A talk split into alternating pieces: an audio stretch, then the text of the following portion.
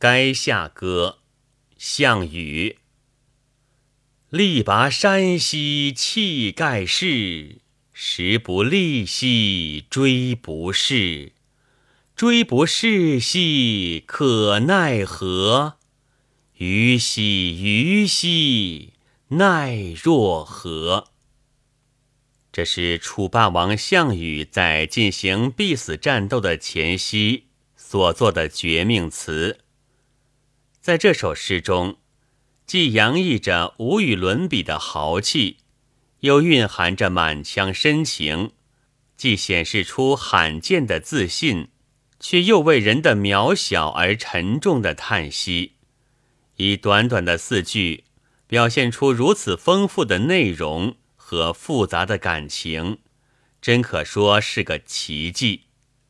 项羽是在秦末与叔父项梁一起举兵反秦的。由于其辉煌的战功、无双的勇力、杰出的才能，实际上成为反秦群雄的领袖，在推翻暴秦的统治中起了主要的作用。但在秦亡以后，曾经是项羽盟军的另一支反秦部队的首领刘邦，为了统治全国，与项羽之间。又展开了残酷的战争，他以项羽的失败而告终。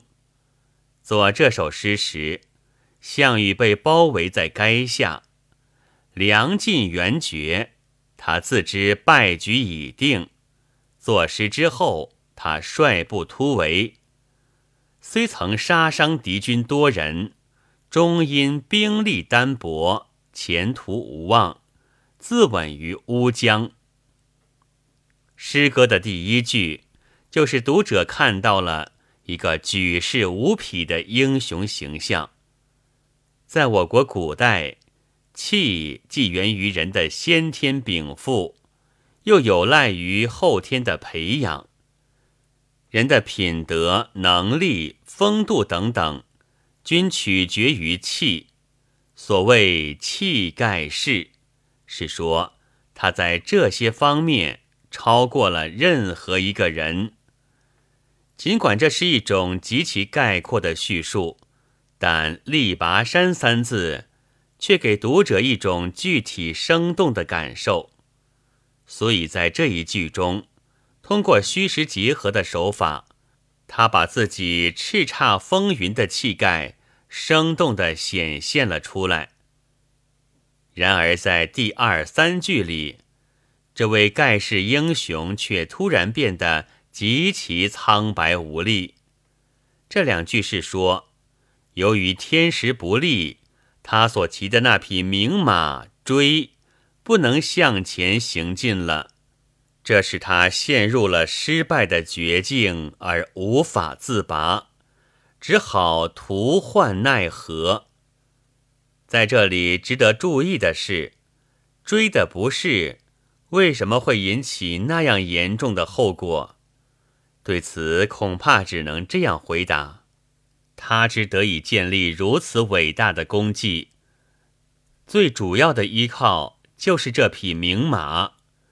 有了他的配合，他就可以所向无敌。换言之，他几乎是单人独骑的打天下的。因此，他的最主要的战友就是追。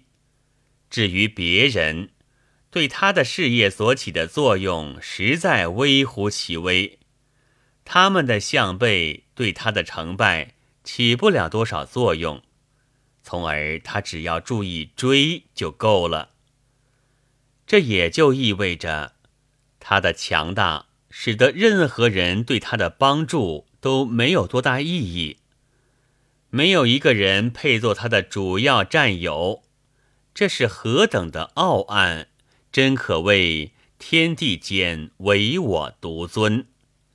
不过，无论他如何英勇无敌、举世无双，一旦天时不利，除了灭亡以外，他就没有别的选择。在神秘的天的面前，人是多么渺小。即使是人中间最了不起的英雄，也经不起天的轻微的一击。项羽知道自己的灭亡已经无可避免，他的事业就要烟消云散，但他没有留恋，没有悔恨，甚至也没有叹息。他所唯一忧虑的是他所挚爱的。